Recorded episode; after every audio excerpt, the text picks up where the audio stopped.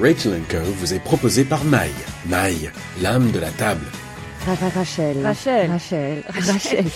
Rachel. Rachel. Non, Rachel. Rachel Co on French Radio London. Go on, you know you love it. Bonjour à tous, bienvenue dans votre émission Rachel Co. Nous allons débuter avec un livre que j'ai très envie de vous conseiller. Euh, c'est une sous forme de récit et d'enquête, mais, mais qui va vous montrer un homme politique euh, sous une autre facette, comme vous n'avez pas l'habitude. Et moi, en tant que journaliste, j'ai pas eu l'habitude de lire non plus un livre euh, comme celui-ci. Gaël Chakalov est notre invité. Lapin et merveille, c'est chez Flammarion, et nous allons parler d'Alain Juppé. Bonjour Gaël. Bonjour Rachel. Merci d'avoir accepté d'être avec nous dans Rachel Co. Alors j'ai été en effet, mais je pense comme pas mal de confrères, assez troublés par euh, par ce, cette enquête, ce récit sur Alain Juppé, sur vous, sur l'entourage d'Alain Juppé. Il y a un côté euh, euh, Girl Next Door euh, chez vous qui fait que ça rend ce, ce livre encore plus intéressant puisque on y découvre un Alain Juppé bah, totalement différent. Vous avez mené une véritable enquête en immersion pendant 18 mois. Oui. Euh, je pense que votre éditrice a plutôt raison. Généralement, quand on fait un livre sur un politique, c'est 6 mois maximum. Là, vous avez mis 18 mois, mais il faut dire qu'il a mis 10 mois avant de vous recevoir. Oui, il a mis 10 mois avant de me recevoir parce que d'abord, il ne voulait pas, je pense que ni lui ni son équipe ne voulaient qu'un livre se fasse d'abord sur lui, mais surtout pas sur euh, sur le la personnalité d'Alain Juppé, parce que c'est quand même quelqu'un qui se cache et qui se cache depuis 70 ans. Et ensuite, quand ils ont compris que j'allais passer un certain temps avec eux, ça leur a fait peur. Donc, euh, effectivement, c'est une tranche de vie. 18 mois, c'est une tranche de vie, et c'est d'autant plus une tranche de vie que c'est une vie qui est partagée, euh, comme je l'explique dans le livre, à la fois avec ses équipes, mais aussi beaucoup avec lui, avec sa famille, sa première femme, sa deuxième femme, et ses enfants. En tout cas, ses enfants aînés, Laurent et Marion, ils sont issus de son premier mariage. Moi, ce que je voulais montrer, c'était effectivement quelque chose d'autre sur les hommes politiques, c'est-à-dire euh, des questions pour euh, ce que je, les discussions que j'avais avec lui qui tournaient autour de la vie, l'amour et la mort, pour comprendre quels, quels sont ses moteurs, quels sont ses grâles, quels sont ses idéaux et pourquoi au fond on va conquérir le pouvoir avant de savoir comment est-ce qu'on va l'exercer. Donc c'est bon, j'ai essayé de faire un, un, livre un peu creusé sur la personnalité, ce qui n'était pas évident parce qu'effectivement au départ il me parlait pas, donc j'avais assez peur. Je me disais je vais jamais y arriver et finalement au bout de dix mois, euh, il m'a il m'a reçu et puis au bout de 12 mois, il s'est mis vraiment à me parler en profondeur. Non mais d'ailleurs c'est très drôle parce que justement euh, vous, vous arrivez avec euh, quelques questions euh, euh que vous avez écrites et, et, il vous dit mais mais là on va, vous voulez vraiment qu'on parle de ça là je sors d'une réunion sur la PME et, et, vous voulez qu'on aborde ce genre de, de, de questions existentielles. Il oui, bah, je vois que vous connaissez le livre par cœur. non, non, mais c'est, oui, oui, c'était, bah, c'était le livre. Ah oui, oui, vous connaissez bien le livre. Euh, oui, il était, il était un peu surpris. Et en plus, c'est quelqu'un qui considère que l'auto-analyse est relativement vulgaire, hein, donc parce qu'il est, il a reçu une éducation euh, très classique. Et donc, euh, c'est pas du tout quelqu'un qui aime parler de lui euh, tout court. Hein. Oui, c'est quelqu'un d'extrêmement pudique, euh, de relativement étanche avec les gens qu'il ne connaît pas. Donc, euh, je pense que c'est une des raisons pour lesquelles j'ai mis beaucoup de temps à le, à le faire parler. Après, une fois qu'il est en confiance, là, il se livre complètement et il se livre beaucoup. Donc, non seulement il s'est livré sur le fond, sur sa, sa vision de la vie, euh, et, de, et en essayant d'analyser un peu qui il était, mais surtout, il m'a donné accès à son entourage. Et en fait, je trouve que on, on parle jamais aussi bien des gens que quand on, on voit ceux qui vous sont proches. La, phrase étant, dites-moi qui vous entoure, je vous dirai qui vous êtes. C'était un peu ça l'idée, donc, parce que je savais très bien que de lui, je n'allais pas tirer euh, la substantifique moelle euh, avec des interviews ou même avec ce que j'ai fait, c'est-à-dire des suivis de meetings et puis des discussions, des coupes de champagne après le meeting, ça suffisait pas. Il fallait que j'aille beaucoup plus loin. Et d'ailleurs, à un moment, je le dis dans le livre, je pense que je suis allée trop loin. J'ai arrêté ce livre que j'aurais pu passer, j'étais prête à passer 34 mois en fait. J'en ai passé 18, ah, mais j'ai arrêté. Oui, on sent, on sent quand même, on se, on se pose la question. Euh, moi, je, vous savez, j'écris sur, bah, comme tout le monde, comme le, beaucoup de journalistes, quand on, on va préparer une interview, moi j'écris, euh, j'écris dans mes livres. Euh, et, et, en fait, je me suis surprise à, en, en, vous lisant à un moment de faire un cœur parce que euh, quand, quand, vous parlez, euh, vous parlez de lui, est. je me suis surprise à sourire en, en, vous lisant. Euh, et parce qu'il y a des moments, euh, euh, alors je ne sais pas si c'est par rapport à son directeur de, de campagne, Gilles. Il voyait, oui. Quand vous dites, il y a un, un, un, passage où vous dites, je retrouve non sans difficulté la route de mon hôtel et m'endors souriante, versée par la dernière phrase de Gilles ce soir. C'est ennuyeux que vous soyez si sympathique.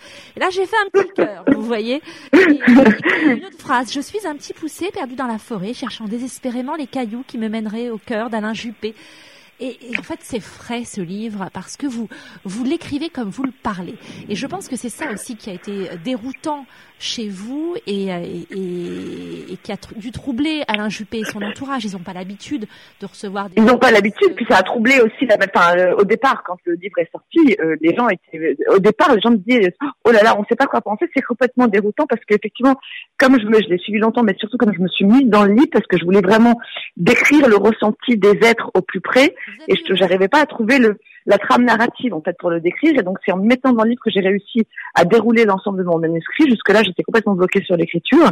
Et donc c'est vrai que du coup par moment on peut avoir le sentiment que je perds un peu de libre arbitre ce qui a été le cas évidemment par moment parce que j'étais j'ai passé tellement de temps avec eux que je me disais je suis plus Gaëlle Chacalin je suis plus journaliste je suis juste une petite souris qui les observe dans, le coin du couloir mais au bout d'un moment la petite souris comme elle dîne avec eux comme elle leur parle tout le temps bah forcément elle s'attache un peu.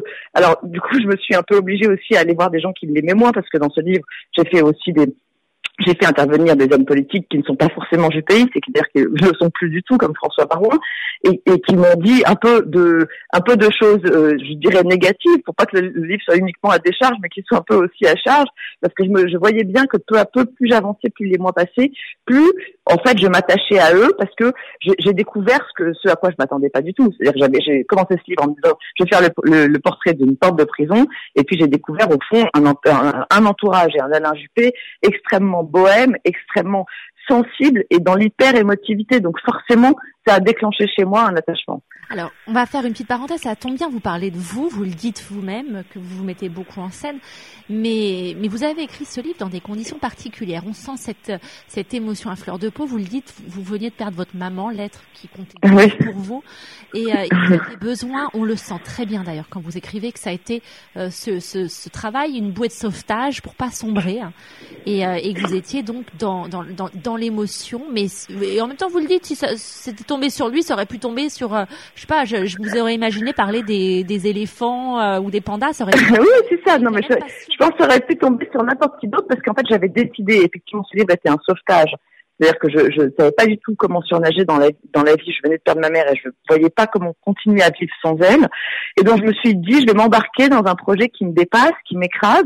Et je vais prendre l'homme le politique le plus difficile parce qu'en fait il a la réputation non seulement de ne pas parler aux journalistes, mais en plus euh, son directeur de campagne ne donne pas accès à lui. Donc ça c'est connu sur la, la place.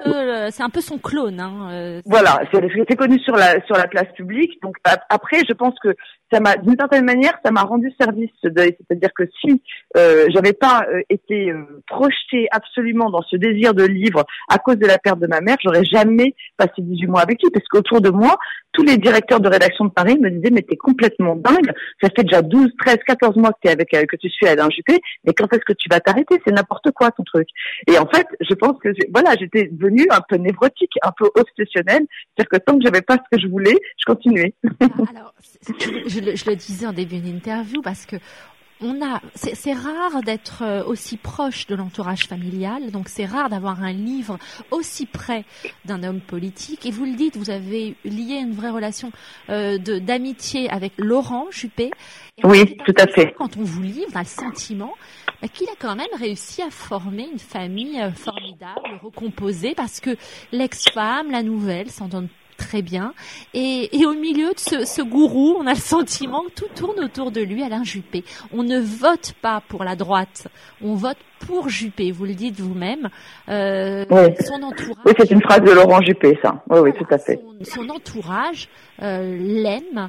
Euh, lui, ce n'est pas le parti, ce n'est pas seulement les idées, c'est l'homme.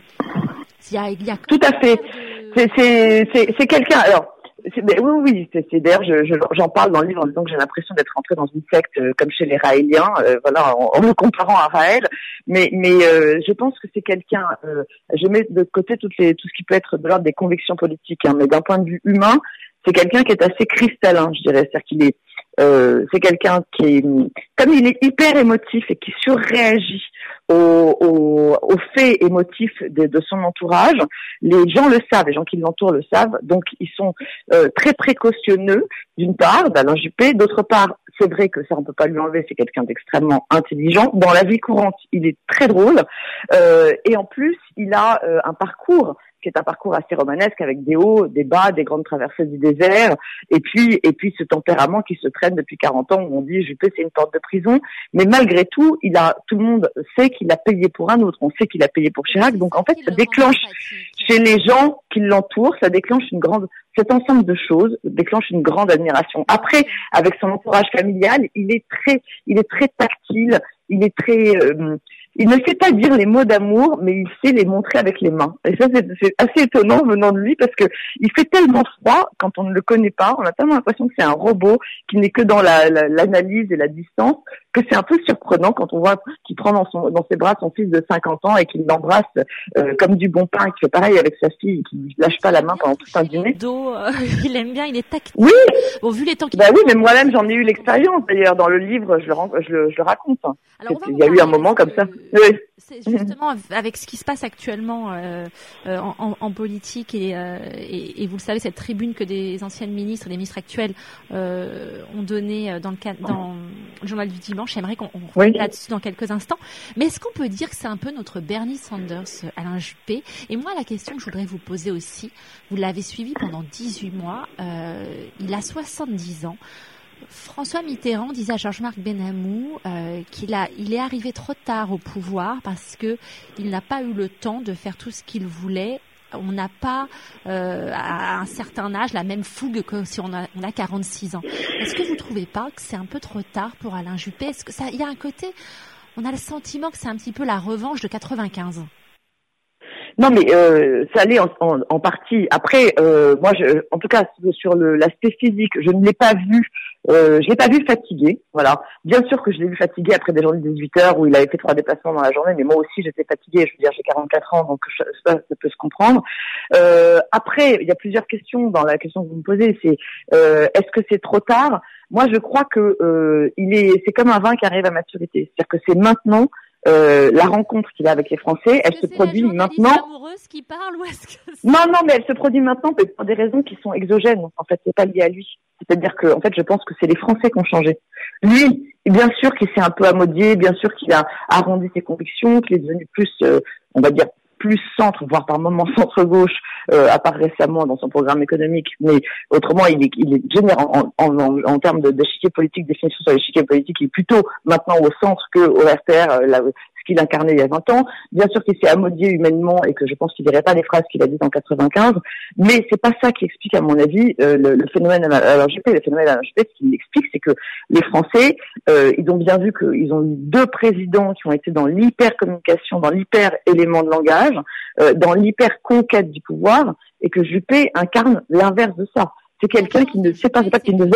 La chance de Juppé, c'est que les Français ne veulent pas du, du duel Hollande-Sarkozy. Il y a une lassitude et donc, en effet, lui, euh, ben, même si euh, avec du vieux, on fait du neuf, on a le sentiment. Exactement, parce que je pense que si, si jamais il arrive à l'élection, il y arrivera pour des questions de raisonnement politique. Certainement pas parce que les Français tout d'un coup diront on adore Alain Juppé, parce que c'est pas quelqu'un quand on ne le connaît pas qu'on peut adorer tellement il donne peu de lui-même.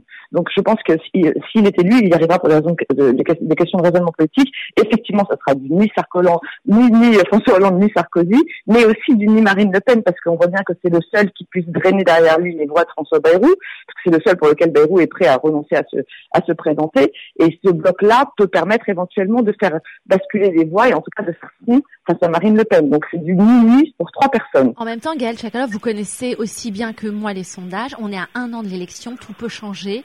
Un an, c'est oui, tout à fait. Pour en même temps. Donc, et on le sait bien, Nicolas Sarkozy est pas encore rentré dans la course. On va le voir arriver après l'été sûrement. Ça risque d'être assez intéressant euh, ce qui va se passer pour pour les primaires. Euh, J'aimerais qu'on revienne sur Laurent Juppé, euh, son fils, oui.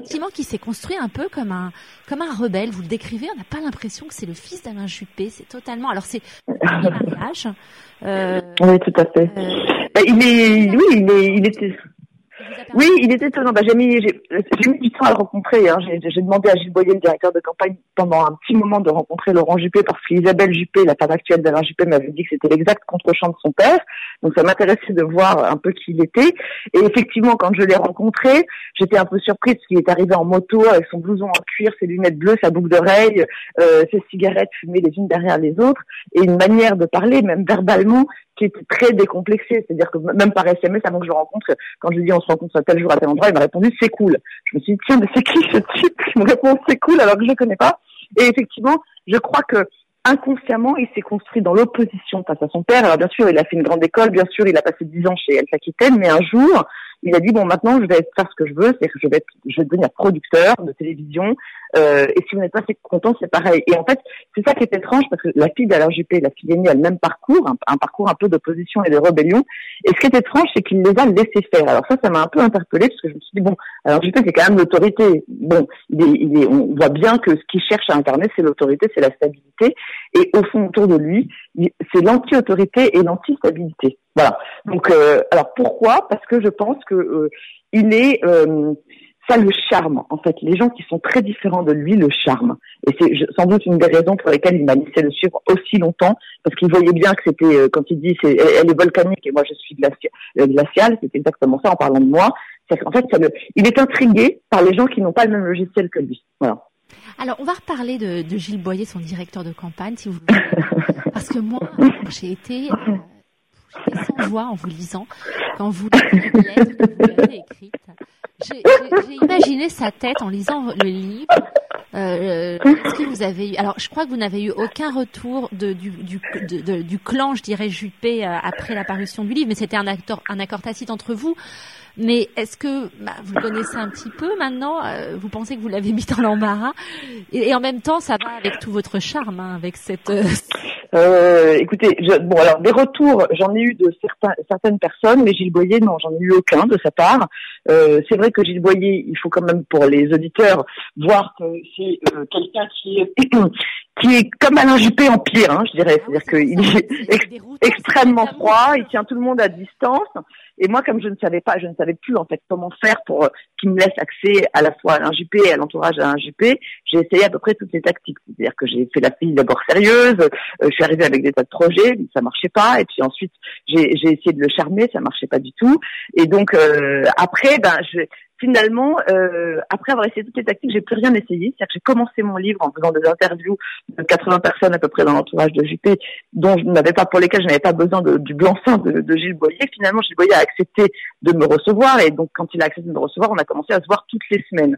Et, et, et au fond, bah, quand on voit quelqu'un toutes les semaines, et puis ensuite tous les jours, et puis ensuite plusieurs fois par jour, forcément, il cherche à, à continuer son numéro de porte de prison, mais je voyais bien qu'il n'était pas comme ça. Donc un jour, effectivement, je lui ai envoyé une lettre pour, pour lui dire arrêtez d'avoir peur de moi parce que c'est trop tard, vous m'en avez déjà trop montré, c'est trop tard.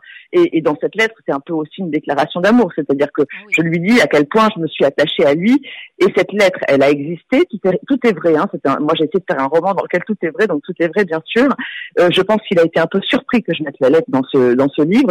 Et si je l'ai mis, c'est parce que je trouve que elle donne un bon indicateur de ma relation avec euh, le directeur de campagne, qui était quand même l'interface principale de, de cette tranche de vie.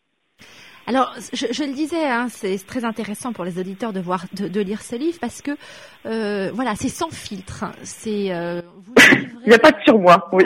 non, mais vous nous livrez tout ce qui s'est passé pendant 18 mois. Euh, Est-ce qu'il n'a pas trouvé ça impudique à au final, ce livre? Euh, je pense qu'à la première lecture, il l'a trouvé impudique. À la première lecture, euh, d'ailleurs, j'ai bien écouté ses réactions dans les médias. Euh, il est il est resté un petit peu en distance par rapport au livre. Et puis ensuite, quand il a vu qu'il y avait un espèce de déchaînement médiatique autour du livre, au bout de quatre semaines, il a été beaucoup plus clément dans son analyse du livre, euh, sans doute parce qu'il a compris que peut-être ce livre euh, n'était pas une charge euh, dirigée contre lui, mais l'humaniser euh, avec ses ben, avec ses qualités, avec ses travers. Et surtout, moi, j'ai eu l'occasion de lui expliquer que si je faisais ce livre de cette manière-là pour ne parler que son entourage, c'était parce que justement, je pense que la défiance qui a qui s'est installée entre les politiques euh, et, euh, et, les, les, et les citoyens elle est liée au fait que euh, aussi, à mon avis, pas seulement à, un curseur politique, elle est liée aussi au fait que euh, il n'y a pas d'installation d'un rapport de confiance avec le citoyen. Et donc le rapport de confiance, c'est aussi un moment de donner un peu de soi, de dire qui on est. Et donc je vais, moi j'ai cherché à le convaincre de faire ça. Il a, il a beaucoup résisté, mais après je pense qu'il a compris. Donc aujourd'hui, euh, bien sûr que ça, ça l'ennuie. En fait, ce qui l'ennuie, c'est que j'ai mis des enfants dans le livre. Voilà, mais en même temps, ces enfants m'ont vu. Euh, et non. La plus jeune. Euh, non, j'ai pas mis la plus jeune parce que parce que euh, je, je, je sais qu'elle est élevée un peu dans un cocon et que et voilà et que et c'était trop tôt pour elle pour s'exposer. Puis en plus, je sais que un enfant de 20 ans ne peut pas avoir la maturité pour analyser le père et le rapport au père comme euh, l'ont eu des enfants qui ont euh, respectivement 47 euh, et 50 ans, qui sont ces enfants aînés. Donc parce que eux, ils ont, ils ont en fait une relation d'adulte à adulte avec leur père, donc ils se permettent, comme vous l'avez vu dans le livre, par moment de le griffer sans embâge. Ça ne les dérange pas du tout. Je pense que Clara n'aurait pas, aurait sans doute été dans une déclaration d'amour assez primaire, ce qui est normal à 20 ans, à l'égard de son père. Le pouvoir politique, c'est le canapé de Freud en accéléré, un endroit réservé où se déballent et se cautérisent les plaies, les sacs dans le dos, les champs de douleur, les complexes, l'enfance, les revanches sociales, amoureuses, affectives, familiales. Euh, justement, quand on, lit et qu'on découvre Alain Juppé, on voit bien que dans le relationnel, c'est quand même pas son fort le rapport aux autres. Euh, ah non. Et, c'est un petit peu inquiétant. Comment vous, si avec ses proches, même on a du mal, comment vouloir euh, diriger un pays? Est-ce que vous, vous, trouvez que c'est pas incompatible? Non, je pense que ça, ça, revient un peu à ce que je vous disais tout à l'heure. C'est je pense que les Français aujourd'hui ont changé de demande politique. Les Français, euh, ils ont, ils ont, je pense, envie de quelqu'un euh, qui rassure, euh, dans lequel ils aient confiance pour diriger le pays, pour le réformer. Quelqu'un qui a l'expérience des réformes, c'est le cas. Euh, quelqu'un qui a une expérience tout court, c'est le cas, parce qu'effectivement, vous l'avez rappelé, il a 70 ans. Donc, euh, ils n'ont pas envie de quelqu'un qui leur tape dans le dos. Ils ont envie d'un pilote qui sache diriger l'avion. Donc, je ne crois pas qu'ils vont demander à Alain Juppé euh, d'être sympathique et de et de se répandre en bons sentiments sur les plateaux de télévision. C'est pas ça la question. Je crois pas.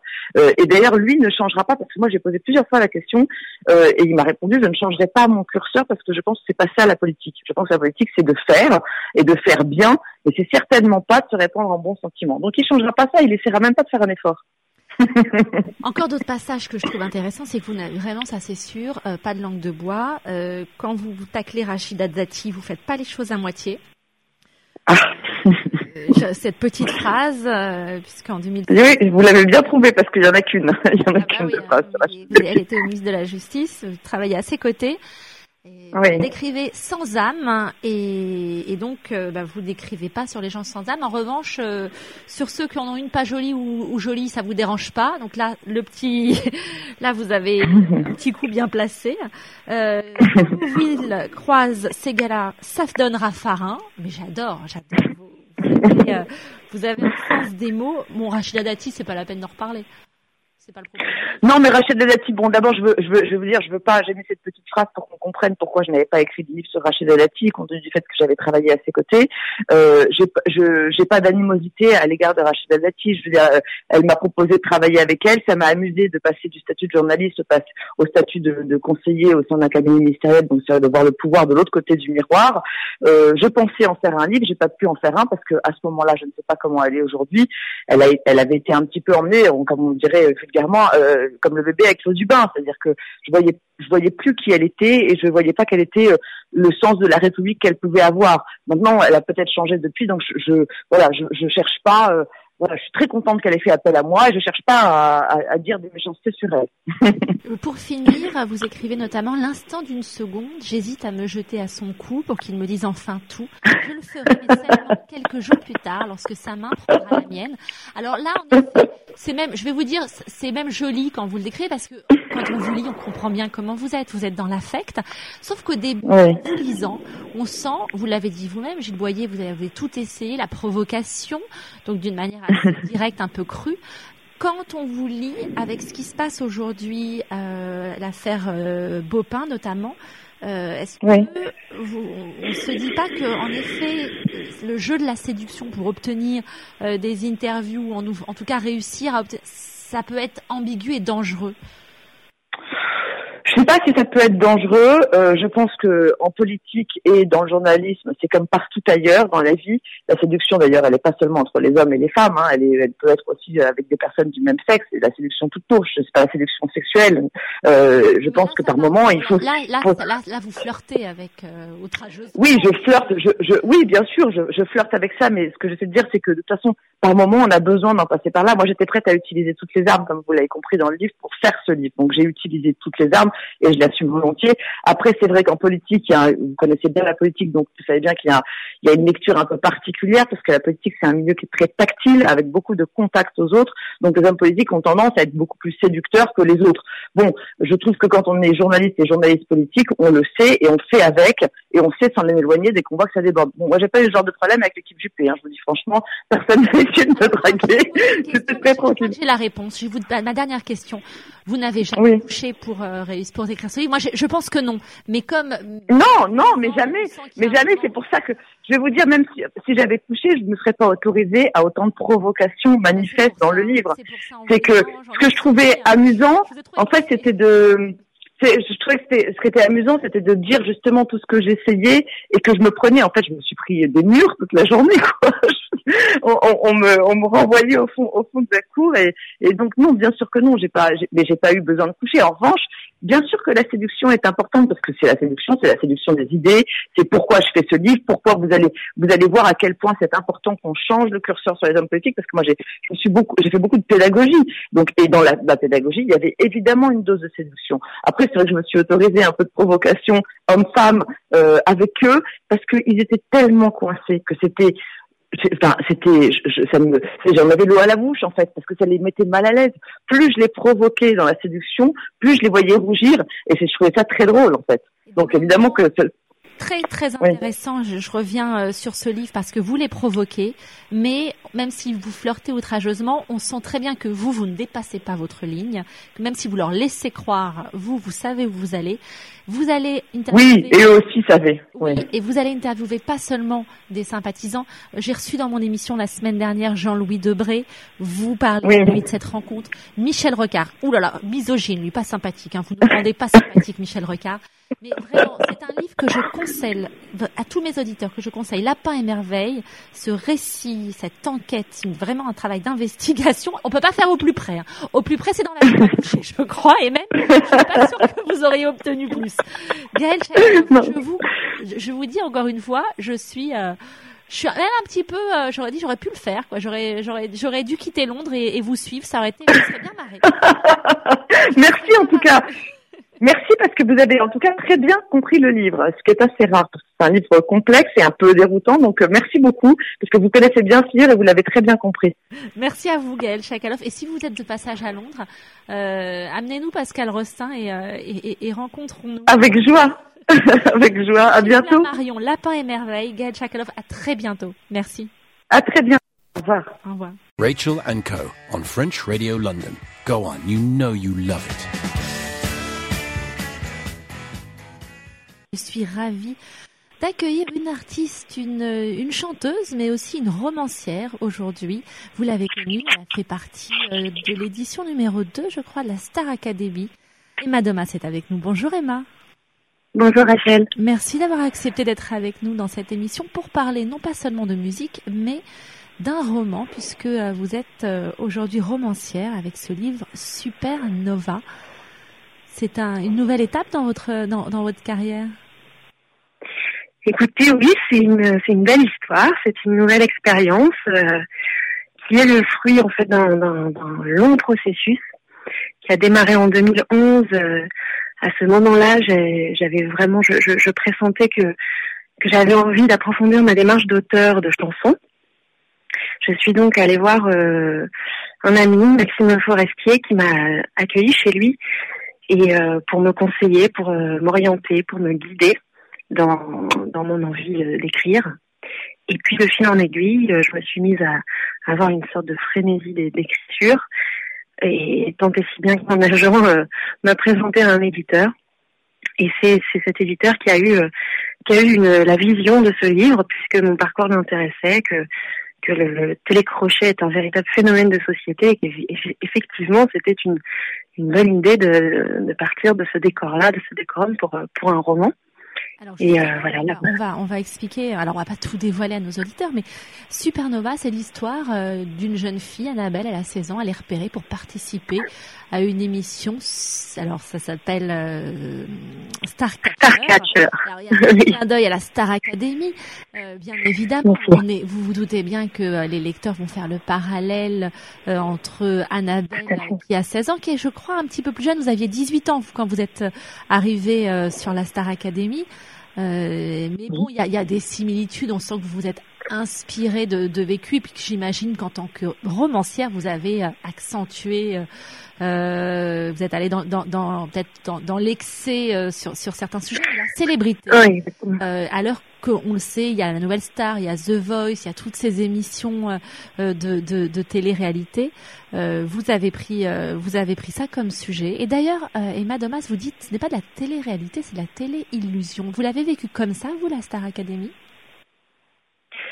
Bah, effectivement, ce, livre, en fait, mon expérience m'a permis d'aller réellement puiser effectivement dans ce que j'ai pu ressentir, mais aussi dans ce que j'ai pu observer autour de moi. C'est, je crois qu'effectivement le sujet euh, très global de livre, c'est la célébrité, c'est notre rapport à la célébrité, à la création d'un coup de de, ce, de, ce- de cette projection de soi, de ce moi idéal que j'appelle dans le livre un avatar. Euh, parce qu'effectivement, du jour au lendemain, on est propulsé euh, sous les projecteurs et on devient une, une grande star euh, euh, médiatique et euh, avec des fans et tout ça, et que et qu'effectivement, c'est, c'est un grand ch- chamboulement, un grand bouleversement, surtout quand ça se fait aussi vite, aussi rapidement et aussi jeune. Alors évidemment, euh, mon, mon travail de romancière a été de, de, de pousser les mécanismes euh, à l'extrême. Euh, alors évidemment, oui, euh, ma- mon personnage est, est très jeune, elle a 16 ans. Euh, il fallait euh, qu'elle le soit pour être encore plus en perte de, de repères. À l'adolescence, généralement, on est, on- on- on cherche, on se cherche, on cherche une identité. On est peut-être un petit peu plus euh, malléable aussi. Et euh, mon, mon personnage, ce qu'elle- a euh, aussi, qui, qui était qui était important, qui était intéressant pour qu'elle pour qu'elle vive les choses à fond, c'est qu'elle a vraiment une soif de de réussir. Elle est euh, très ambitieuse et, euh, et elle fait beaucoup de, de concessions et, euh, et aussi beaucoup de mauvais choix. Alors euh, voilà, bien sûr, euh, bien sûr que je, je, je suis allée puiser dans, dans mon expérience, mais je crois que au-delà de ça, j'ai voulu en faire quelque chose de beaucoup plus large qui, qui parle vraiment de, de notre société, de notre rapport à cette célébrité, à ces émissions, jusqu'où on est capable d'aller pour euh, pour devenir célèbre. Alors, supernova, vous, vous définissez explosion spectaculaire des étoiles massives qui, vidées de leur substance, s'effondrent sur elles-mêmes. Ainsi meurent les étoiles. Et c'est vrai qu'une nouvelle édition en chasse une autre. Et ce que j'ai trouvé... Alors, je vais être très sincère avec vous. Euh, et avec mes auditeurs. Moi, je vous, je vous ai rencontré sur un plateau télé. Je vous ai invité. vous- Peut-être que vous ne vous en souvenez pas. Oui, oui, si, Vous vous si. souvenez sur Direct 8. Oui, Je vous Oui, tout à fait. il y a quelques années et, euh, et quand j'ai su que j'allais vous recevoir dans cette émission euh, pour ce livre, je vous avoue que quand j'ai reçu votre livre, je, je me suis dit bon là je termine les lapins et merveilles, euh, le lapin et merveille de Gaël Tchakalov sur Alain Juppé, c'est pas tout à fait le même registre. non, j'imagine. Ben, écoutez, je, je vais honnêtement, j'ai été bluffée. Je vais même vous faire une confidence euh, que je livre à mes auditeurs. J'ai appelé ma sœur ce matin avant l'interview pour lui dire écoute, mais il faut que tu lises ce livre. C'est un roman. Vous êtes, on se, on se surprend. Euh, eh bien, écoutez, à, à vouloir, à, à pas vouloir le fermer, à vouloir euh, découvrir ce qui se passe. Il y a un côté Hunger Game dans, dans- dans- dans cette histoire que, que vous racontez. Et puis en plus, forcément, vous faites partie euh, des, des visages que l'on a suivis quand on a regardé euh, la Star Academy. Vous étiez des bébés, c'était l'édition numéro 2, c'était pas comme aujourd'hui, Tout toutes ces émissions. Alors je tiens d'abord à saluer, vraiment, mais à ma grande surprise, vous êtes une vraie romancière, Emma Domas. Merci. là-dessus. Euh, donc euh, je, je tenais à, à le dire parce que moi j'ai été bluffée en quelques heures, j'ai pas pu euh, lâcher ce roman. C'est un roman, mais bien sûr vous vous doutez bien que on va vous demander euh, euh, s'il y a beaucoup de vous dans ce roman. Et si aujourd'hui, maintenant que vous êtes maman, est-ce que euh, vous conseilleriez à votre enfant de faire cette émission aujourd'hui? Alors, est-ce que, euh, bien sûr, forcément, il y, a, y, a, beaucoup de moi dans le sens où il y a un investissement total et que à partir du moment où je me suis mise, c'est, c'est, je vous remercie pour euh, pour euh, pour ce, ce compliment que, que, vous me faites et puis ça me fait très plaisir effectivement parce que j'ai, j'ai, pas mal de retours qui vont dans le sens du, du fait que c'est un, un page turner qu'on a envie de voilà qu'on a envie de, de, de, de, savoir la suite euh, et ça, si vous voulez, évidemment, pour moi c'est tellement nouveau, c'était absolument pas calculé. Et, euh, et je, je, je, je, je savais pas du tout à quoi m'attendre euh, justement là-dessus. Et je pense que c'est dû au fait que, euh, en fait, très vite quand j'ai eu cette proposition, j'ai travaillé sur une trame, sur mes personnages, mais très vite quand je me suis mise à la rédaction, j'ai trouvé la forme de rédaction, euh, parce qu'au début, en, en réalité, j'avais écrit à la troisième personne, et puis euh, à partir du moment où j'ai switché, où j'ai écrit à la première personne, j'ai pu me détacher de mon personnage, parce que ce que je lui fais vivre n'est pas ce que moi j'ai vécu. Donc j'ai pu me détacher d'elle, mais par contre, pardon, j'avais l'impression effectivement que cette histoire, je l'avais en moi, en tout cas que tout, toutes ces analyses, toutes ces observations depuis toutes ces années, parce que ça va faire 14 ans maintenant la Star Academy pour moi, euh, elles, elles étaient déjà euh, euh, voilà, elles étaient déjà claires, elles étaient déjà là et elles avaient besoin de s'exprimer. Et je pense qu'effectivement, du coup, il y a une fluidité qui s'est installée et qui fait qu'on a envie de voilà de, de, de continuer. Euh, après, que, est que, vous lui voilà, en ce qui concerne votre question, aujourd'hui The Voice, quand on voit qu'il y a The Voice Kid même.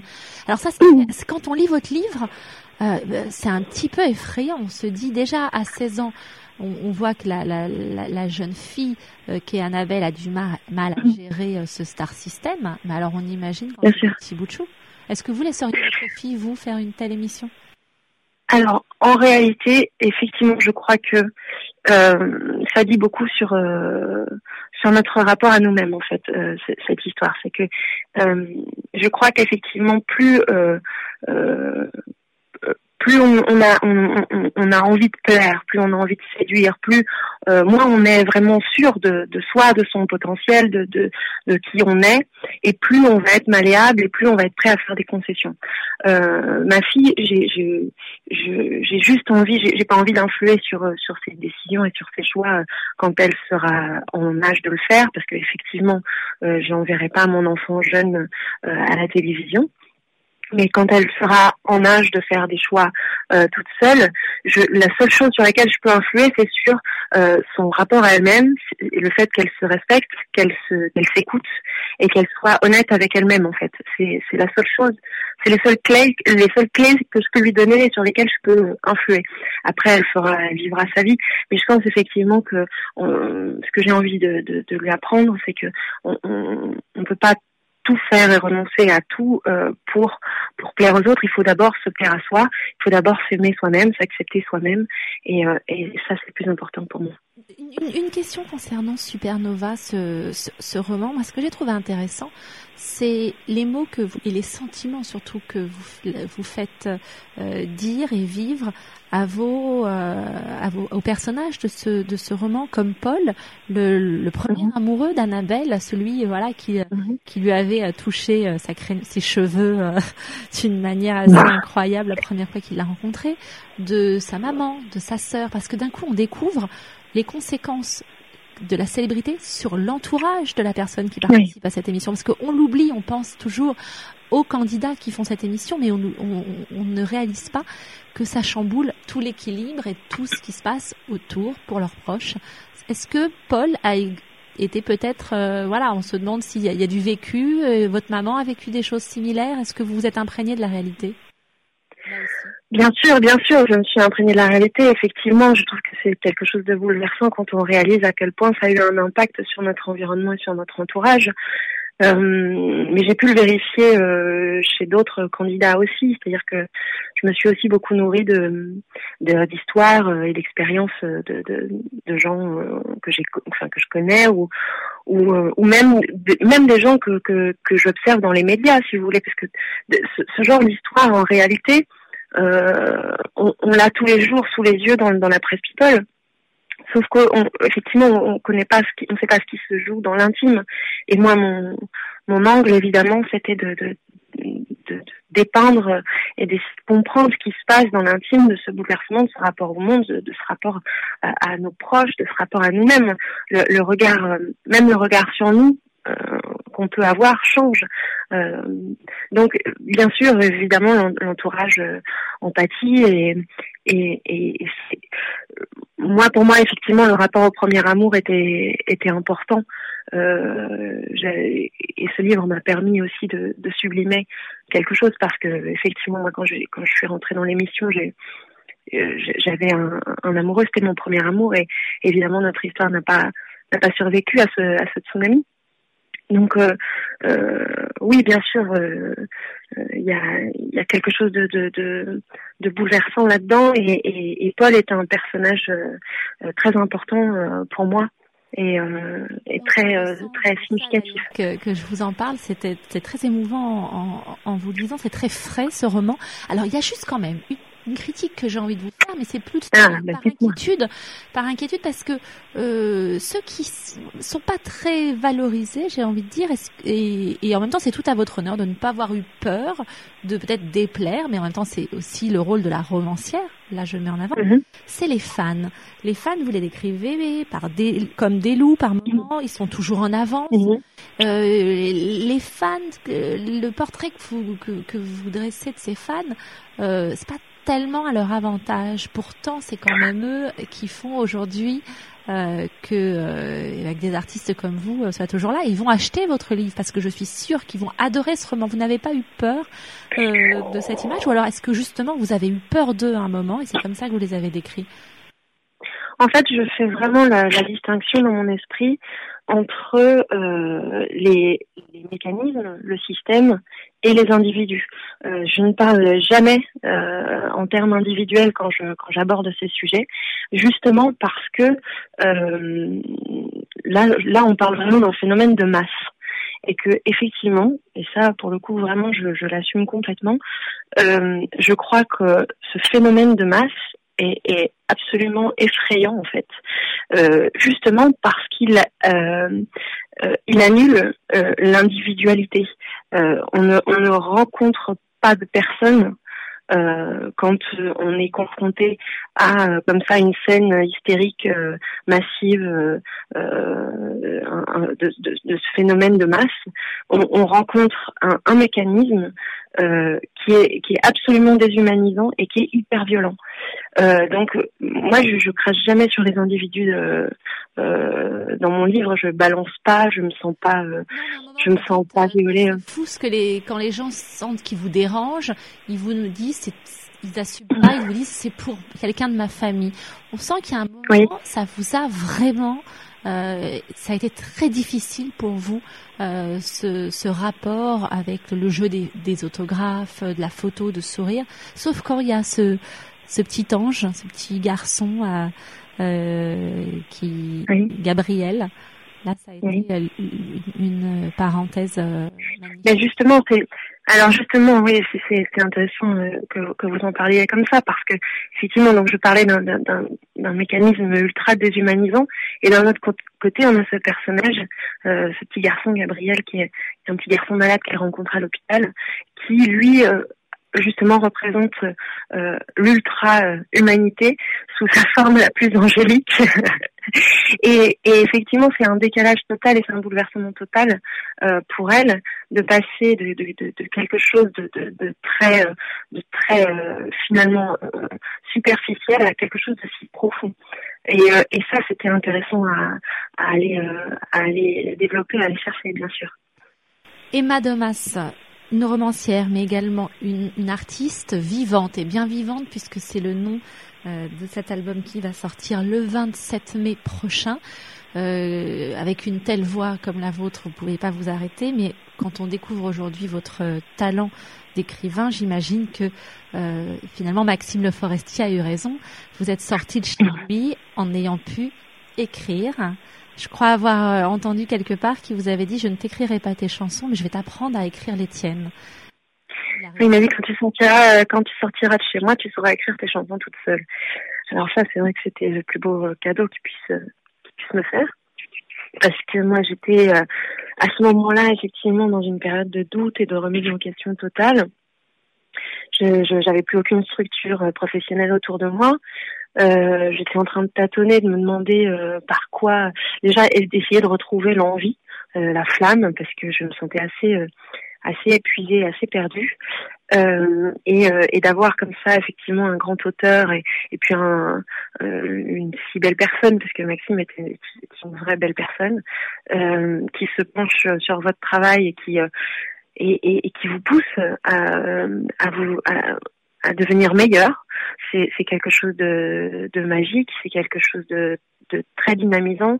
Et, et ça donne effectivement beaucoup de, confiance en, soi. Euh, donc oui, euh, c'est un travail qu'on a fait euh, entre à cheval sur 2011-2012 et et c'est un accompagnement qui a été total de sa part parce que euh, à la suite de ça, je suis allée le voir sur scène euh, euh lors de sa tournée parce que lui-même euh, venait de sortir son, son, dernier album. Et puis j'ai complètement flashé sur sur sa formation musicale, sur ses musiciens. voilà, j'étais dans un moment de ma vie aussi où où je voulais revenir à quelque chose de très sobre, de très presque un peu classique, traditionnel, artisanal. Et Maxime a cette approche de la musique. Et euh, quand je lui ai confié mon envie effectivement de, développer mon univers de façon acoustique, alors il a eu l'extrême gentillesse de faire le pont entre entre moi et ses musiciens. Euh, nous sommes partis en studio euh, tous ensemble. On a enregistré quatre de mes chansons. On a fait une, maquette, si vous voulez. Euh, et à la suite de ça, j'ai eu l'intuition qu'il fallait qu'on parte sur scène. Et j'ai embarqué un de ces musiciens dans l'aventure. Voilà, on a fait quelques dates, euh, quelques lives. Tout, ce processus a été euh, très lent, mais euh, ça a été très sain et très bénéfique. Et en janvier, quand j'ai pressenti que les chansons étaient prêtes et abouties, on est rentré en studio, ce qui a donné lieu à, ce, nouveau disque Vivante. Qui vous va très bien. Eh ben ça, ça, ça, vous va bien de prendre votre temps comme vous l'avez fait, de, de, de, vous, de vous trouver peut-être ou de vous retrouver. En tout cas, euh, moi, en vous lisant, j'ai découvert une, une vraie, une authentique romancière. Euh, et croyez-moi, je, je lis beaucoup et j'ai rarement euh, eu de plaisir ces derniers temps comme je l'ai eu à vous lire. Et euh, parce que c'était une, une totale surprise. Vraiment. Oui. je tiens à, encore à vous remercier pour ce moment et à conseiller très, bah, très chaleureusement euh, à tous mes auditeurs de lire Supernova. Et, euh, et, mon petit doigt me dit qu'on va se revoir très bientôt pour un prochain moment parce que vous n'allez pas vous arrêter en si bon chemin. Et je, je, vous avez une carrière qui s'annonce devant vous, Emma Domas, et on vous retrouvera sur scène, j'imagine, bientôt. Oui, tout à fait. Je, là, ça y est, on, on, on, démarre sur le projet euh, de la scène et du disque. On sera euh, à Paris hein, le, le 26 septembre au Trois Baudets. Et puis de là, euh, on partira en tournée. J'espère, j'espère, avec grand plaisir, évidemment. Venez nous voir. On se rappelle de vous et de votre peps et surtout de votre belle voix. On vous découvre comme romancière dans Supernova et votre prochain album Vivante le 27 mai prochain. Merci Emma Domas d'avoir été avec nous dans Merci beaucoup Rachel. Merci. À bientôt. Rachel and Co. on French Radio London. Go on, you know you love it. À présent, nous allons revenir sur ce mouvement euh, Nuit debout. Nous allons faire le point et puis surtout parler avec, euh, je crois, celui qui pourra euh, nous en parler le mieux, Julien Bayrou, porte-parole national du mouvement Europe Écologie Les Verts, conseiller régional Île-de-France. Il accepte d'être avec nous aujourd'hui dans Rachel Co. Merci Julien Bayrou d'être avec nous. Comment allez-vous?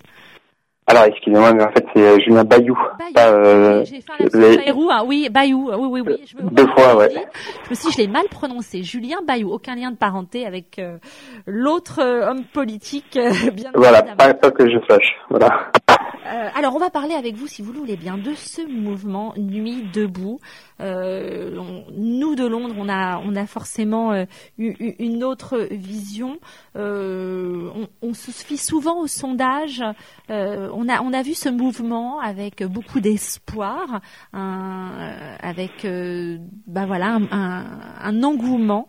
et on a le sentiment qu'il s'essouffle. Euh, alors les sondeurs disent qu'en un mois, il a perdu 11 points.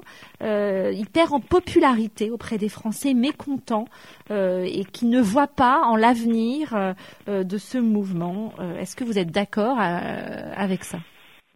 Bah, en fait, il faut pas, il faut pas non, se mais il faut pas se. Il faut, faut voir un peu ce que ça donne. En fait, euh, euh, l'idée au départ, c'est euh, ça, ça, ça prend appui sur la contestation de la loi, euh, la loi El Khomri, qui euh, facilite les licenciements et qui, qui va en fait euh, détruire un peu le quotidien.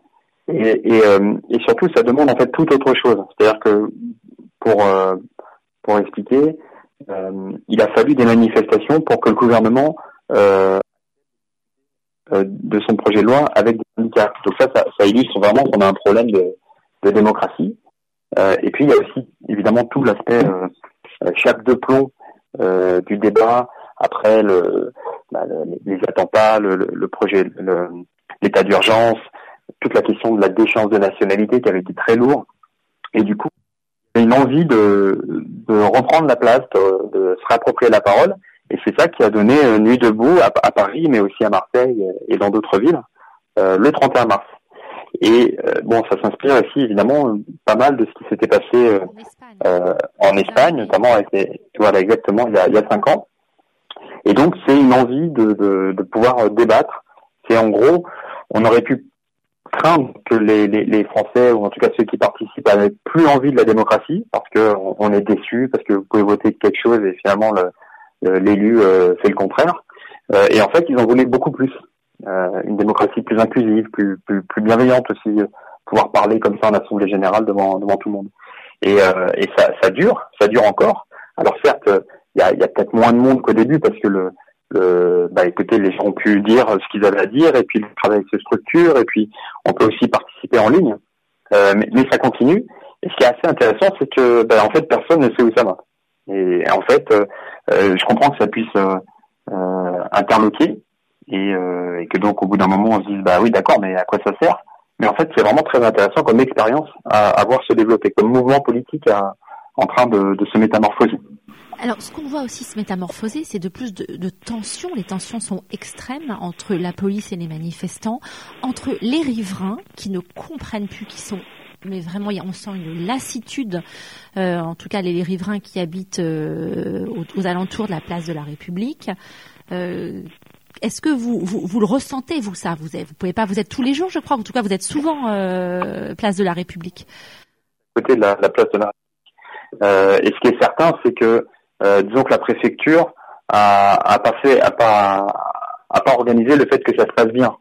C'est bête, mais quand vous avez des centaines de personnes et que l'alcool à la sauvette est vendu facilement euh, et par palette, euh, que vous n'avez pas de toilette, etc., etc., et qu'on laisse venir aussi euh, des casseurs, euh, bah, ça se passe très mal.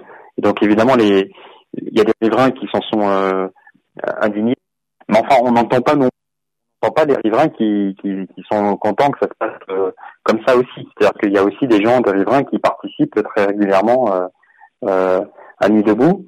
Et donc là, les, les organisateurs, les initiateurs de Nuit debout demandaient à, euh, eh bien, à- tout simplement à ce que ça puisse se passer bien. euh, fi- finalement, c'était autorisé chaque jour. C'était ça qui était paradoxal, c'est que c'était au- autorisé chaque jour, euh, de 17h à minuit. Et pourtant, euh, ensuite, ça dégénérait parce que alcool, parce que etc.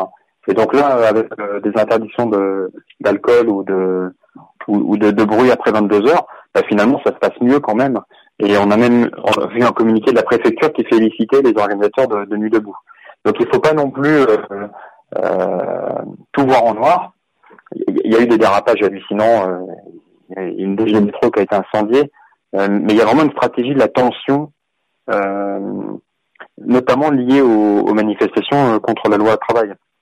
Euh, où là, en fait, il y a un passage en force du gouvernement. Bah, Et donc, ça, 9-3. on l'a vu, le 49.3, voilà, c'est l'aboutissement du fait qu'on ne discute pas, voyez, que le, le, euh, le, le Parlement peut bien faire ce qu'il veut. À la fin, euh, on passe en force. Et donc ça, évidemment, ça génère une Les tension. socialistes ont recours au 49.3. Euh, Oui. Vous avez voté pour ce gouvernement. Euh, quand, quand on entend que tout n'est pas mauvais dans le bilan de la gauche, ça c'est les socialistes qui le disent, et surtout le président de la République, ça vous, ça évoque quoi chez vous? Euh, moi, je suis écologiste et j'ai un sentiment de gâchis euh, incroyable. Si vous voulez, euh, euh, en 2012, moi, j'ai voté au second tour pour euh, d'abord euh, éviter un deuxième mandat à Nicolas Sarkozy. Euh, C'était pas pour me retrouver avec euh, le prolongement de sa politique. le 49-3 d'ailleurs en passant. hein. Oui, peut-être parce qu'il n'a pas eu besoin et que les, les, les députés MP sont plus godillots, mais en tout cas, effectivement, il n'a pas, euh, il n'a pas eu recours au 49.3. Euh, non, mais c'est-à-dire que moi, j'ai pas voté pour qu'on on tente de mettre en œuvre la déchéance de nationalité pour les binationaux ou pour les ou pour créer des qu'on envisage de créer des apatrides. Euh, j'ai pas voté pour qu'on tergiverse autant sur sur le nucléaire ou la défense de l'université. J'ai pas voté pour le crédit impôt compétitif d'emploi qui euh, distribue des milliards d'euros euh, euh, de subventions aux entreprises sans aucune contrepartie, sans même dire voilà il faudrait plutôt envi- envisager de soutenir plutôt le libraire qu'Amazon, plutôt l'épicier que Auchan. Il n'y a pas de choix de société dans dans euh, dans la politique actuelle. Euh, on ne sait pas du tout où euh, François Hollande voudrait emmener le pays à, à 2000, euh, 2020 ou 2030. Et, euh, et donc c'est un sentiment vraiment terrible de gâchis parce que quand la gauche arrive au pouvoir en 2012, elle a le Sénat, l'Assemblée, la présidence, les grandes régions, les grandes villes, euh, la majorité des départements. Et objectivement, quatre ans après, qu'est-ce qui a été fait? Un, un, vrai sentiment de gâchis. Et donc d'avoir perdu du temps. Et quand vous êtes écologiste, que vous savez que le, le, climat se détériore et que maintenant qu'on a fait la conférence climat de Paris, il faut maintenant mettre en œuvre les solutions, ben, le, temps, vous n'avez pas le droit d'en perdre. On, va parler de, de démocratie, si vous le voulez bien, puisque c'est le mot d'ordre de Nuit debout. Euh, donner la parole à tout le monde. Euh, il y a quelques semaines, euh, le philosophe euh, Alain Finkielkraut, qu'on partage ou qu'on partage pas ses idées, mais l'important c'est de laisser chacun s'exprimer, a été chassé d'une manière très virulente par par certains membres de, de Nuit debout. Qu'est-ce que qu'est-ce que co- comment vous commentez ce qui s'est passé? J'imagine que vous devez regretter ces incidents, mais c'est quand même voilà Nuit debout à, à, à cautionner ça. Ben, c'est- nul, c'est nul parce que c'est euh, oui, ça entache le mouvement. Après, euh, la vérité est un peu un peu plus complexe, c'est-à-dire que euh, Finkielkraut a pu euh, assister à l'assemblée générale, c'est là finalement où, où euh, les, les gens parlent et les décisions se prennent. Euh, personne n'a trop prêté attention à lui pendant une heure, et c'est quand il a décidé de s'en aller euh, qu'il est tombé sur euh, des abrutis qui, euh, qui l'ont pris à partie. Euh, et que d'ailleurs il a il a il a répliqué euh, très vertement aussi euh, en, ins- en insultant euh, lui aussi. Là pour le coup on peut peut-être un peu le comprendre. Il est avec sa femme. Mais je veux dire, J'essaie tout- de- tout ça- Mais ce qui me gêne c'est pas. Non, non, non, je- alors, juste, l'idéal euh, terminer. Je me dis. Mais justement, je crois qu'on on se trompe.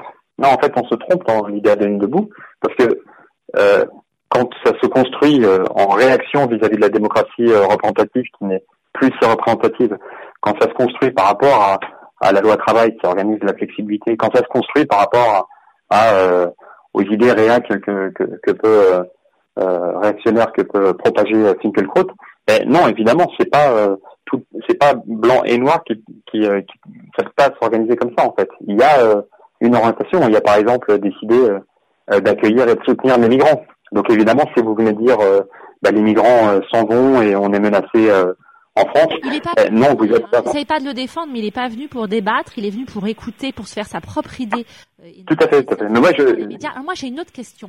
On va oublier le cas. Mais ju- juste, je voudrais juste dire, je voudrais juste dire que donc, je, je dis que je trouve ça euh, euh, débile et euh, particulièrement contre-productif. Mais je pense qu'on a tort si on se dit que c'est juste une agora où on peut venir en disant euh, blanc et euh, noir. Et il faut bien qu'à un moment il y ait, euh, il y ait une orientation qui se dessine. Alors une autre question, euh, vous l'avez dit, on est là pour, pour débattre, pour parler, euh, notamment de la loi Khomri. Euh, et quand le mouvement BDS, qui est pour le boycott de l'État d'Israël, vient euh, s'installer place de la République, que- quelle est sa place là? Ben, c'est c'est un choix. Vous savez, il y a de multiples, il y a de multiples raisons de considérer que euh, la politique d'Israël est dommageable. euh, bon, évidemment, dans les le- territoires. Il n'y a rien à voir avec la loi El Khomri, c'est-à-dire que Finkelkraut Mais- il est chassé parce qu'on on n'adhère pas à ses Mais- idées, mais par contre, Mais laissez-moi terminer. Écoute. Laissez-moi terminer. Il y a de multiples raisons de considérer que euh, Israël euh, euh, génère de la tension euh, Proche-Orient, que la politique expansionniste de, de colonies est euh, facteur de, euh, de drame euh, en Palestine, et que euh, le meilleur moyen d'obtenir la paix pour les deux États, euh, c'est d'arrêter euh, l'économie. Alors vous avez plusieurs euh, stratégies. Il y a, il y a celle de boycotter euh, les produits issus d'économie, et puis il y a la campagne BDS. Mais là, vous, là, vous allez pas me faire l'apologie du BDS. Là, je vous pose une question. On a chassé Alain Finkielkraut parce que euh, il n'était pas le bienvenu par rapport à ses idées. Et vous le dites vous-même, la place de la République, le mouvement Nuit debout, c'est par rapport à la loi M. Khomri. Qu'est-ce que le BDS et l'État d'Israël viennent faire ici? C'est tout. Alors, c'est ma question est simple. Après, on remet. Non, non, alors, Pourquoi, la nuit debout, après, pourquoi, accueillir euh, ce mouvement-là qui n'a rien à faire ici? C'est euh, pro-palestinien ou pro-israélien ce, ce mouvement Nuit? Mais pourquoi pas? Mais euh, celle-ci, en fait, parce que je disais que c'était à partir euh, de la contestation de la loi travail, mais ça a dépassé de très loin. Quand vous vous intéressez au revenu universel, vous êtes au-delà de la loi travail, comme quand vous euh, vous avez euh, le mouvement qui s'appelle euh, euh, Avocat debout, qui fait des consultations, et si vous avez une question juridique, vous pouvez venir poser des questions à, un avocat ou à un avocat. Euh, Nuit debout, ça a dépassé de très loin euh, la question de la loi travail. Et là, par exemple, ils ont décidé d'organiser des, des boycotts de marques euh, qui pratiquent par exemple l'évasion fiscale. Ils vont en décider euh, une, euh, ils vont la soumettre au vote tous les tous les 15 jours. Et donc on est on est très très loin au-delà de, de la question de de, de la loi travail. Bon, alors en tout cas, on comprendra que euh, en fait, euh, c'est un petit peu en fonction, euh, c'est vrai, des, des idées des, des gens et des sensibilités politiques. Donc là, pour la démocratie, en revanche, vous m'excuserez, je, je, je, je, peux me poser des questions. Une, je suis obligée de vous poser une autre question. On va parler de d'écologie des Verts quelques secondes. Euh, L'affaire Denis Baupin, est-ce qu'il y a eu justement le sujet a été évoqué, place de la République? Ah, ça, je sais pas. Euh, peut-être que peut-être que oui. Il y a des il y a une commission féministe qui est, qui est assez active. Euh, et la question du harcèlement se pose euh, dans toute la société, les agressions, les harcèlements. Absolument. Euh, donc moi, je sais pas, je, je sais pas. Chez les Verts, mais bon là c'est Denis Baupin qui est visé, qui a dû démissionner et, euh, et des plaintes ont été déposées. Co- comment comment réagissez-vous? Quoi, Vous êtes porte-parole euh, donc du, du, du parti. Qu'est-ce que qu'est-ce que vous dites par rapport à ça, par rapport aux, huit femmes qui ont déposé plainte? Eh ben, moi, je salue euh, leur courage. Euh, je salue leur courage parce qu'il a- il faut du courage pour euh, dénoncer un, un agresseur ou un harceleur. Et, euh, et donc, ce que moi, ce que j'aurais à faire passer, c'est que maintenant, euh, euh, le, le mouvement a, a la mesure de la, la difficulté que c'est de porter plainte, de, de dénoncer. Et, euh, et donc, on, on- on tient à annoncer que les, les, les- s'il y a d'autres victimes qui souhaitent parler, elles auront le, le mouvement euh, à leur côté. Et notamment s'il y a des, des plaintes en diffamation déposées par euh, Denis Baupin auprès des, euh, des, des quatre, euh, parce qu'elles sont quatre à avoir euh, rompu l'anonymat, eh bien le, le mouvement sera là pour les défendre. Vous en aviez entendu parler, vous, Julien Bayou, de, quand, de, de l'attitude Mais comme je l'ai expliqué dans l'enquête de Mediapart, vraiment il faut il faut lire parce que ça explique euh, aussi pourquoi c'est compliqué euh, pour une victime de, de de dénoncer, de signaler ses comportements. Euh, moi j'avais une victime qui m'avait dit il y a quelques années qu'elle avait reçu des SMS insistant mais pas pas graveleux, mais insistant quand même, euh, et qu'elle voulait absolument pas en faire état. Et donc quand vous avez ça, vous ne, en fait vous ne pouvez rien faire parce que vous avez un veto absolu de la, la victime. Vous lui aviez Euh, vous ne pouvez pas.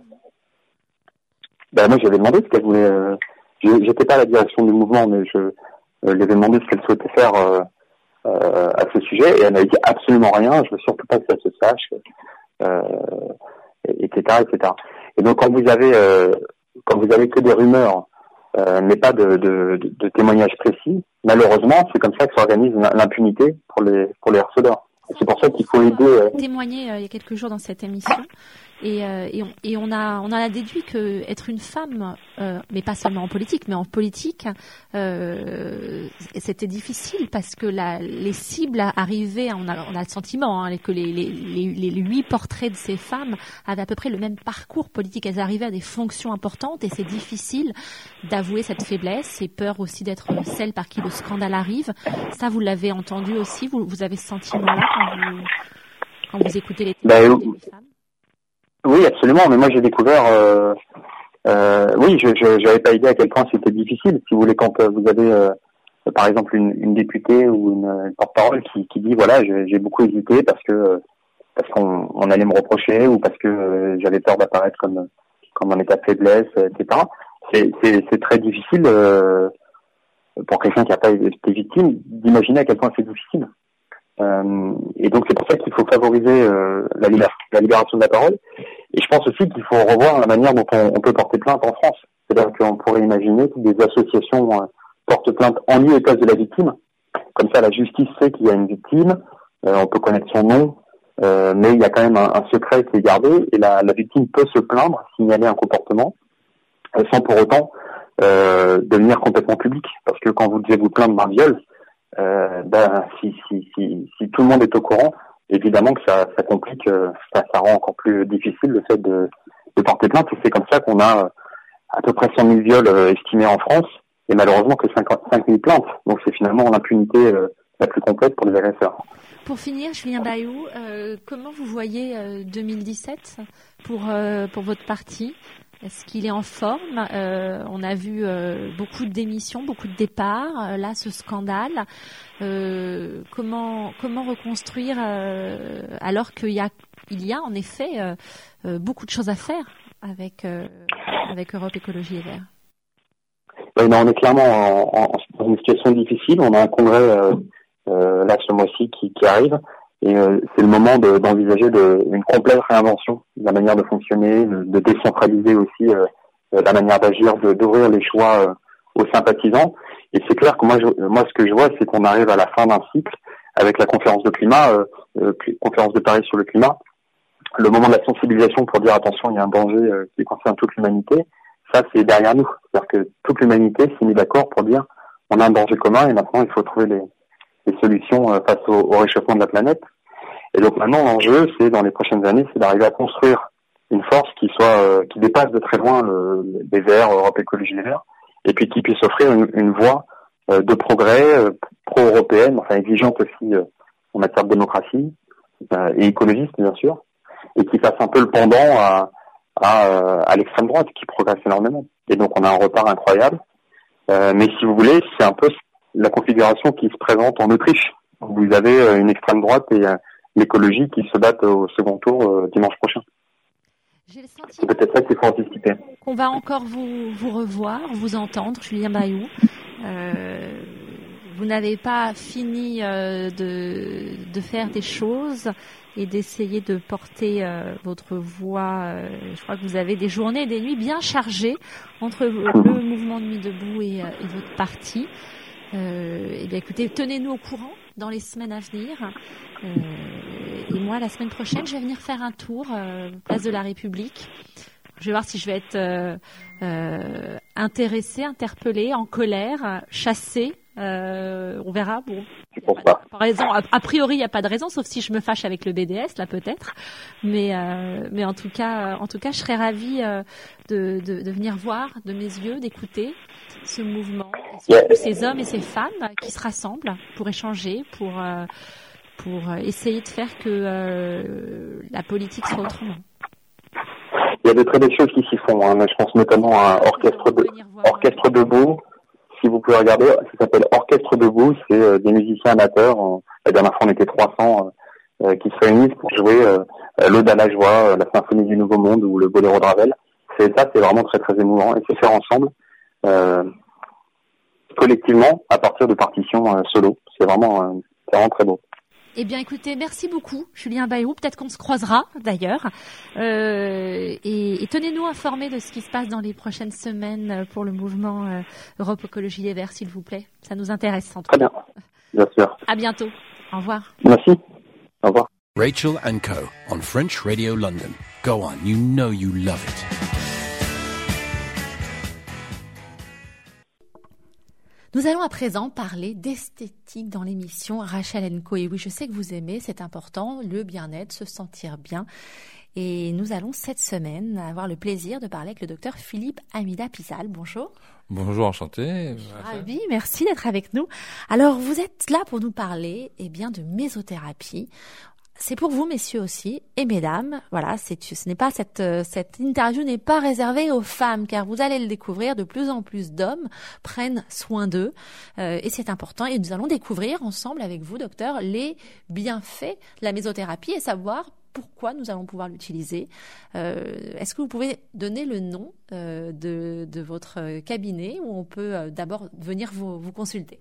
Alors, donc, vous pouvez venir me consulter au niveau de trois, trois cabinets sur Londres. Un qui est sur, euh, situé sur Blackheath, un qui est situé sur euh, Harley Street, bien sûr, et une autre où je fais des, des vacations euh, deux fois par mois sur Knightsbridge. Alors, on va parler, comme j'ai dit, de mésothérapie, et vous nous donnerez le nom justement de, de, de votre institut. Qu'est-ce que la mésothérapie? Alors, la mésothérapie est une technique d'injection qui a été créé en 1952 par la, par la France, donc qui a eu donc plusieurs euh, indications. Au départ, euh, la mésothérapie était utilisée pour tout ce qui était douleur, et ensuite, en voyant les bienfaits sur d'autres euh, niveaux, on a étendu la mésothérapie au niveau de d'autres d'autres indications pour par exemple pour arrêter de, de fumer, mais également pour la cellulite, les vergetures et finalement également pour le rajeunissement du visage. Alors, vous me parlez d'injection. Est-ce que ça a un rapport avec le Botox? Alors, pas du tout. Pas du tout. La mésothérapie au niveau de médecine esthétique est ce qu'on appelle le soin le plus naturel, qui n'a absolument rien à voir avec euh, le botox ou en, fin de compte la toxine botulinique ou les injections d'acide hyaluronique, qui sont ce qu'on appelle les fillers. On a, souvent peur, en effet, parce que on, le voit sur des célébrités, on se dit elles se ressemblent toutes, euh, ça reste figé. Donc quand on dit injection, ça peut faire peur. Tandis que la mésothérapie, euh, donc c'est naturel et on, ça peut soigner donc euh, différents problèmes. Vous l'avez dit, aussi bien de la cellulite que, je crois, des problèmes même de cheveux. Alors au niveau des cheveux, euh, pour l'alopécie androgénique, mais également pour améliorer la qualité des cheveux, les rendre beaucoup plus euh, souples, beaucoup plus durs, beaucoup plus soyeux et également beaucoup plus denses. Et là, ça se présente comment? C'est pas par injection, j'imagine? Si, toujours par injection. Donc la mésothérapie est une technique d'injection. Donc, on utilise une aiguille on utilise ce qu'on appelle un mésogun, mais ça reste quand même des injections parce que ce ne sont pas des produits topiques, qu'on applique sur la peau. Pour que ça soit efficace, il faut qu'on injecte. La douleur, c'est pas, pas très douloureux, mais on parle d'injection. Alors on va parler quand même euh, d'un traitement qui va intéresser beaucoup de femmes avant les vacances, forcément. Alors je ne sais pas s'il faut le faire avant ou bien en amont. C'est la cellulite. Euh, L'efficacité est incroyable. C'est testé, je crois, depuis des années. Vous l'avez dit, c'est français. Euh, comment passe-t-on, euh, décide-t-on d'aller euh, faire un traitement de mésothérapie? D'abord, est-ce que vous estimez, vous, on vient vous voir, on consulte si le patient ou la patiente en a besoin, et euh, il faut combien d'injections? C'est un traitement qui dure combien de temps? Alors, en général, tout dépend du patient ou de la patiente, euh, parce qu'on a de plus en plus d'hommes qui viennent également pour ce qu'on appelle les poignées d'amour. C'est efficace pour les d'amour. Et alors, donc, en général, il faut compter toujours euh, 12 séances car on sait qu'en 12 séances, on aura un résultat. Donc la réalité, c'est qu'on sait qu'on aura un résultat avant les 12 séances, on aura un résultat au bout de 3-4 séances, en prenant des mesures, en prenant des photos, et est très important que la patiente ou le patient continue à venir et voit des résultats. Parce que c'est vrai que c'est quand même, euh, c'est long comme traitement, et donc plus vite on a des résultats, plus notre patient va continuer à euh, va persister sur au niveau des traitements. Oui, c'est encourageant quand on voit tout de suite un résultat, on ne renonce pas. Vous avez de plus en plus d'hommes. Euh, est-ce que vous pouvez, euh, vous savez si c'est les femmes qui sont plus clientes que la mésothérapie ou alors pas du tout, c'est 50-50 alors bien sûr, la, femme est beaucoup plus euh, la clientèle euh, la plus importante euh, au niveau des cliniques, mais on a de plus en plus d'hommes qui demandent justement une demande de soins. Quand on parle de mésothérapie, ça reste toujours au niveau du visage, donc du rajeunissement, mais au niveau de la cellulite ou des vergetures, et on sait que c'est un problème plutôt féminin, ça reste quand même uniquement en majorité les femmes, sachant que les hommes euh, ont du mal à se débarrasser des poignées d'amour, et comme je, disais toujours, euh, la mésothérapie répond à ce, euh, ce problème chez les hommes, faire diminuer ces poignées d'amour en utilisant la mésothérapie. Alors on va parler de rajeunissement. Euh, en effet, euh, bah, les femmes, euh, on a ce désavantage sur les hommes. Les hommes, c'est comme le bon vin, ça vieillit mieux, c'est mieux. Les femmes, alors avec le soleil, avec le stress, je sais pas, on, on marque souvent plus plus rapidement que les hommes. Euh, ce rajeunissement, c'est de la même manière, c'est 12 séances. Euh, à partir de quel âge vous conseillez à une femme de commencer de la mésothérapie? Est-ce que c'est dès ses premières petites rides? Alors il y a différentes rides. Il y a les rides, euh, c'est quand on sourit trop. Il y a cette ride au milieu du front. Euh, qu'est-ce que vous conseillez et à partir de quel âge? Alors déjà, en dessous de 18 ans, ce n'est pas possible parce qu'on parle d'injection, d'accord? Donc de, au-dessus de 18 ans, on, voit la patiente. Une patiente qui vient pour nous voir pour un rajeunissement qui a 18-19 ans, il y a, je pense quand même il y a un problème, d'accord? Donc je pense qu'il faut compter à partir de 25 à 30 ans où on commence déjà à avoir une majorité de, de, de, patientes. Et là, on ne parle plus de 12 séances, on parle de uniquement de 3 à 5 séances en, en fonction de l'état de la peau.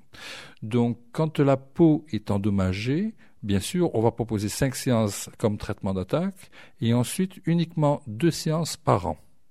Si la peau n'est pas trop endommagée, trois séances et ensuite rebelote, euh, deux séances une séance tous les six mois pour maintenir. Et j'ai dit à chaque fois, quand on a réussi à avoir une très belle peau, ce serait dommage de la perdre. Donc on fait une séance tous les six mois pour maintenir cette peau qui a enfin le but de la mésothérapie du rajeunissement du visage, il y a quatre il y a quatre indications en fin de compte, c'est améliorer l'hydratation de la peau, améliorer la tonicité de la peau, améliorer le glow de la peau et améliorer la fermeté de la peau.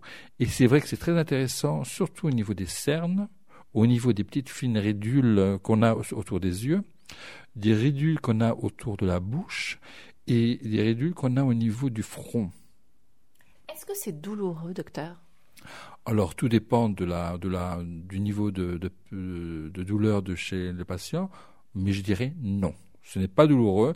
Bien sûr, une aiguille ça fait quand même toujours un peu mal, mais ça n'a rien à voir avec euh, des injections d'acide hyaluronique ou des injections de, de, de, des liftings la douleur, ça reste, il y a une petite douleur, mais pas énorme. Alors, il y a quand même aussi une réalité. Vous avez, j'imagine, vous aussi, certaines patientes qui, elles viennent une première fois, elles veulent revenir.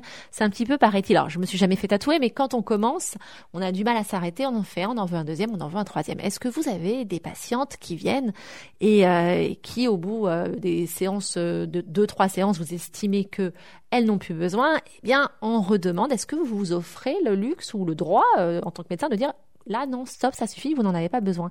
Est-ce que la mésothérapie n'est pas, je dirais, addictive comme pourrait être le Botox? Alors, euh, le Botox, la cellule hyaluronique sont des, sont des traitements addictifs. Et d'ailleurs, à chaque fois que je fais, je commence mes consultations pour une patiente qui n'a jamais eu de traitement, je leur dis toujours, attention, c'est une addiction. La mésothérapie, oui, est une addiction, mais différente, dans le sens que quand on fait du rajeunissement du visage, qu'est-ce qu'on injecte au niveau du visage? On injecte un complexe de vitamines et euh, d'acides aminés. Donc, quelque chose de naturel. Donc, une cliente, et c'est le cas, j'ai, des clientes qui viennent tous les mois, j'ai des clientes qui viennent toutes les deux semaines pour des injections de mésothérapie. Il n'y a pas, on ne parle plus de vraiment d'addiction, c'est qu'elles adorent l'effet. On n'a pas un effet euh, euh, je dirais toujours, euh, figées. Ce qu'elles veulent, c'est que on vit dans une, ville, par exemple Londres, ou si on habite Paris, ou si on habite New York, on habite, on habite dans des villes polluées, d'accord? Donc, et c'est vrai, comme vous aviez dit, les femmes sont défavorisées par rapport aux hommes pour la seule raison que c'est un problème hormonal. C'est pour ça que quand on a beaucoup de femmes qui arrivent à la ménopause, préménopause, font une pseudo-dépression car elles voient leur visage changer. Ça, c'est dû à la perte d'œstrogène. Et euh, donc, il y a une inégalité entre hommes et femmes. Et c'est pour ça que beaucoup de femmes demandent, restent sur une demande de soins de mésothérapie, car on a de plus en plus aujourd'hui de clientes qui ne veulent pas de toxines botuliniques, qui, qui ont peur en regardant la télévision, en écoutant des amis, en voyant des effets secondaires d'injection d'acide hyaluronique, filler. Et ce qu'on propose, la mésothérapie, c'est, je dirais, c'est le traitement de médecine esthétique le plus sécurisant pour le patient ou la patiente. Un autre traitement euh, que vous pratiquez, j'imagine, fréquemment, c'est les problèmes d'acné. Et c'est un vrai problème. Pas seulement, quand on dit acné, on pense aux adolescents. Alors d'abord, c'est un vrai problème chez eux parce que ça peut avoir des conséquences terribles. Certains parents euh, laissent, euh, prennent ça à la légère, d'autres non. Et, et, vous avez certains dermatologues qui, qui donnent des traitements qui marchent jamais, d'autres des, des, traitements beaucoup plus durs. Et alors certains, ça, ça fonctionne ou pas. Et, euh, et, puis vous avez pas seulement l'acné chez euh, chez les adolescents, mais même plus tard, vous l'avez dit, la pollution des villes comme Londres, Paris, New York et pas seulement, euh, il y a de la pollution malheureusement partout. Eh bien, on arrive des fois à voir, même à, on va dire un âge comme le mien, voilà, encore des fois par moment le problème, l'effet du soleil, des peaux pas nettes. Est-ce que vous avez une solution pour cela?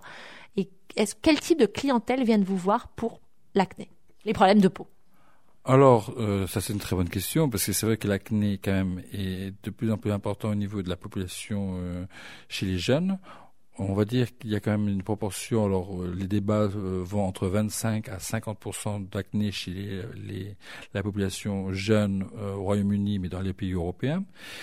Je dirais que d'abord, la première question, la première, le plus important, c'est la première consultation avoir une bonne discussion avec notre patient pour voir à quel niveau cette acné le dérange ou la dérange. Ça, c'est primordial. Car si cette acné dépasse les 6, euh, sur une échelle de 6, de 10, 6, 7, il est très important d'écouter les patients, car c'est là où on a toujours des risques euh, graves chez les jeunes ou à cause de, Facebook, Instagram, où il y a cette importance énorme. Donc, euh, il faut savoir écouter son patient et proposer un traitement qui soit efficace et facile à utiliser. Donc, bien sûr, on a des problèmes également chez les personnes beaucoup, euh, euh, moins jeunes, et on a des traitements qui sont très efficaces, mais là, par exemple, ce sont des crèmes, d'accord, application topique, et où on a également des peelings, d'accord Chez des jeunes, on va quand même utiliser des applications topiques, donc matin et soir. Et comme je dis toujours aux parents quand je fais des consultations, on apprend toujours à nos enfants de se les dents deux fois par jour, mais on n'apprend jamais à nos enfants de se euh, s'hydrater la peau deux fois par jour. Et déjà ça, à la base, ça ferait une grosse différence. Alors moi j'aime bien faire le cobaye.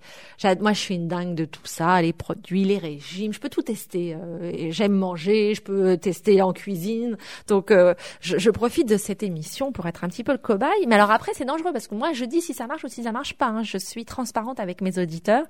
Bon je testerai pas le botox, je vous avoue, j'irai pas jusque là.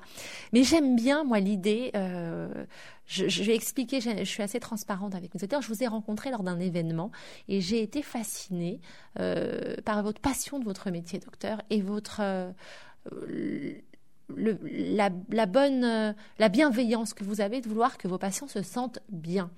Donc on en a discuté. J'ai eu envie de vous interviewer dans cette émission.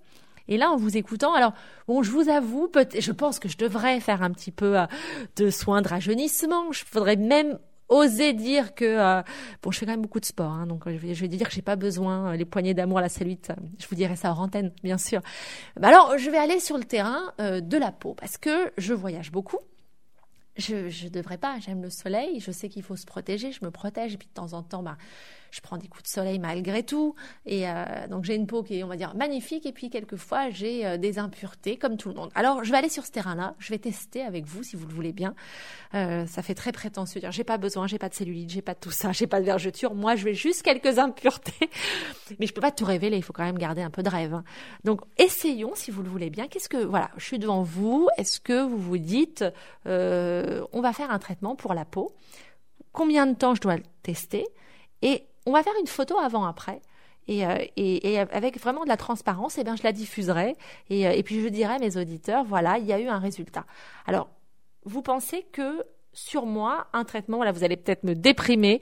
Si je devais rencontrer l'homme de ma vie, ça va être raté hein, euh, suite à cette émission. Je, je devrais prendre un traitement pour combien de temps? Alors, le cycle cutané, c'est six semaines. En moyenne, six semaines. Donc, si on veut avoir un résultat, c'est six semaines minimum, d'accord? Ou on a remplacement de la couche cutanée de l'épiderme. Donc, c'est un traitement, c'est six semaines. Je dirais toujours, donc, pour avoir vraiment un résultat, il faut compter deux à trois cycles cutanés, donc 12 ou 18 semaines de traitement. Et c'est là où on voit une efficacité qui est flagrante au niveau de la qualité de la peau. Alors moi je pars, allez on dit les 18 semaines, comme ça on est sûr. Une question que les auditeurs euh, doivent se poser parce que je suis convaincue qu'ils euh, vont venir vous voir car c'est un problème récurrent et pas seulement, je le dis, chez les adolescents. Les beaux jours approchent. Il faut se protéger. Les gens ont tendance à penser qu'il faut se protéger seulement quand on part en vacances. Est-ce qu'il ne faut pas se protéger tout le temps, même quand on sort faire ses courses? Et est-ce que quand on commence un traitement, euh, ce n'est peut-être pas la meilleure période avant de partir en vacances ou alors est-ce que ça n'a aucun effet? Alors, on se trouve toujours des excuses, de, par exemple, quand on fait des traitements, de, de dire oh mais je vais partir au soleil, donc euh, vraiment c'est peut-être pas le bon moment, ou euh, et je préfère attendre l'hiver. C'est une très mauvaise excuse parce que, euh, comme vous disiez, vous le disiez, il faut se protéger la peau 305, 305 jours sur 305, c'est-à-dire toute l'année. Donc, euh, que ça soit aussi bien l'été que l'hiver. Car on sait très bien que quand on est en hiver, on va souvent dans les Alpes, faire du ski, ou on va dans des pays chauds. Donc, euh, finalement, on va toujours au soleil. Donc, la protection euh, minimum 35 à 50, et je veux dire, est obligatoire. Mais quand on parle de protection, on a tendance à se protéger le visage uniquement. Et ce qui est très important, c'est de se protéger non seulement le visage, mais le cou et décolleté, et les mains. Car on a beau, euh, euh, faire un traitement au niveau du visage, et ça, c'est la réalité. J'ai des clientes qui viennent me voir, qui me disent qu'est-ce que euh, vous pouvez faire sur comme traitement sur mes mains, sur mon visage, et je dis rien du tout. Mais quand on regarde l'état des mains, on n'a plus du tout de, corrélation entre le visage et les mains. Donc, quand on voit la patiente ou le patient, là, c'est là qu'il faut faire une approche holistique général. Il faut que tout aille ensemble. Sinon, ce n'est pas beau. Sinon, ce n'est pas naturel. Et on reste sur du naturel. Et c'est ce qu'on appelle ici de French Touch. C'est-à-dire regarder un ensemble. C'est-à-dire de French Touch, c'est moi en mieux. Pas moi 20 ans moins, moi en mieux. C'est-à-dire avoir une clarité de la peau, c'est-à-dire une peau sans taches, une peau sans, rougeur, une peau de couleur uniforme, une peau radieuse. Toutes les femmes que je connaisse veulent, avoir une peau radieuse, c'est-à-dire que quitte à ne pas mettre de maquillage le soir quand elles sortent. Et c'est ça qui est très important, c'est le but du traitement, c'est avoir toutes ces qualités de la peau et en étant euh, minimaliste, c'est-à-dire euh, minimaliste dans le sens que sans être trop corrosif, euh, trop abrupt vis-à-vis de la peau. Alors moi, je vais, je vais commencer. Donc aujourd'hui, ce traitement, vous l'avez dit, 365 jours par an, donc aucun problème, même si je, je, pars euh, pour l'été. Une, une dernière question avant de se quitter. Si des patientes veulent, ou des patients, en supprimer ces petites poignées d'amour, comme vous l'avez dit, euh, et faire de la mésothérapie, est-ce qu'il y a un problème s'ils s'exposent au soleil après ou aucun risque? Alors, aucun risque. En fin de compte, pour la cellulite, on parle de cellulite. Hein. Donc pour la cellulite ou les vergetures, ce qui est très intéressant, c'est quand, euh, premièrement, l'exposition au soleil n'a aucune application, sachant qu'on se, on parle toujours, on se protège avec un facteur 50, d'accord mais il s'avère également que comme les patients, nos patients voient des résultats, on a automatiquement un changement d'habitude alimentaire qui se, qui se fait chez nos patients. Donc finalement, on a une, boule de neige, c'est-à-dire que non seulement on a un résultat au niveau de, de, des mesures, mais la mésothérapie ne promet pas une perte de poids. On n'est pas là pour, c'est pas un régime, d'accord? C'est on fait du reshaping. Donc on perd en centimètres, on perd pas en poids, mais finalement, la patiente ou le patient qui voit qu'il y a une meilleure définition de son corps change automatiquement son habitude alimentaire, ce qui fait que la patiente perd du poids. Donc, voyez l'effet qu'on a. je pense que vous avez un super effet et, euh, et, même sur le moral, parce que je suis certaine que mes auditeurs et mes auditrices, surtout en vous écoutant, doivent se sentir mieux. On a, on, a envie de s'occuper de soi et, vous l'avez dit, c'est un effet boule de neige. Euh, et, je pense que vous soignez aussi les bobos, euh, les, bobos, les mots euh, M-A-U-X avec vos mots M-O-T-S. Donc merci beaucoup, docteur Philippe Amida Bizal. On va rappeler le nom de votre institut. C'est PH PHP. Alors, je vous laisse te dire parce que moi, je vais tendance à, j'ai toujours un problème pour prononcer les noms et euh, là, il y a de l'anglais. Je vous laisse le dire. Alors, PHP, esthétique wellness. PHP, esthétique wellness. Est-ce qu'on peut donner euh, une adresse, un numéro de téléphone, une adresse web? Alors bien sûr, c'est www.phpaesthétique.com alors euh, à esthétique à l'anglaise. Malheureusement, nous sommes à Londres, donc on doit fonctionner à l'anglaise. Bien sûr. Alors euh, adresse, vous avez donc adresse c'est 22 Harley Street. Et également, vous avez sur euh, Black, adresse Blackheath, 147 Lee Road, Blackheath, qui est à côté de Greenwich. Et Knightsbridge, c'est 24 Beecham Place. 24 Beecham Place sur Knightsbridge. Et on peut donc prendre un rendez-vous avec vous, docteur Philippe Amidal Pizal. On prend un rendez-vous pour une consultation tout d'abord et, euh, et, pour se préparer, pour être en forme, car c'est important d'être bien dans son corps, pour être bien dans sa tête et pour euh, pouvoir avoir une vie euh, harmonieuse.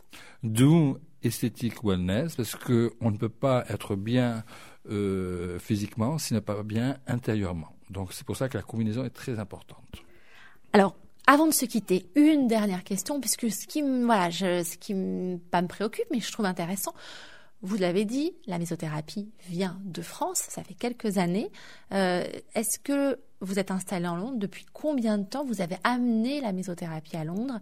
Euh, Et quelle, quelle est la Est-ce que ça a été difficile de l'amener ici? Est-ce qu'on a le droit d'amener euh, une formule comme ça? Expliquez-nous la mésothérapie à Londres, en Angleterre. Alors, écoutez, donc euh, la mésothérapie ne faisant pas partie de la, des études médicales en Angleterre, donc est inconnue, mais ne fait pas partie des études médicales dans tous les pays anglo-saxons. Donc, c'est quelque chose qui n'existe pas, qui par contre existe bien sûr en France, mais qui existe également dans tous les pays latins en Amérique du Sud qui sont très friands de mésothérapie. Donc, ce qu'on a décidé, on a décidé de monter la société de mésothérapie anglaise.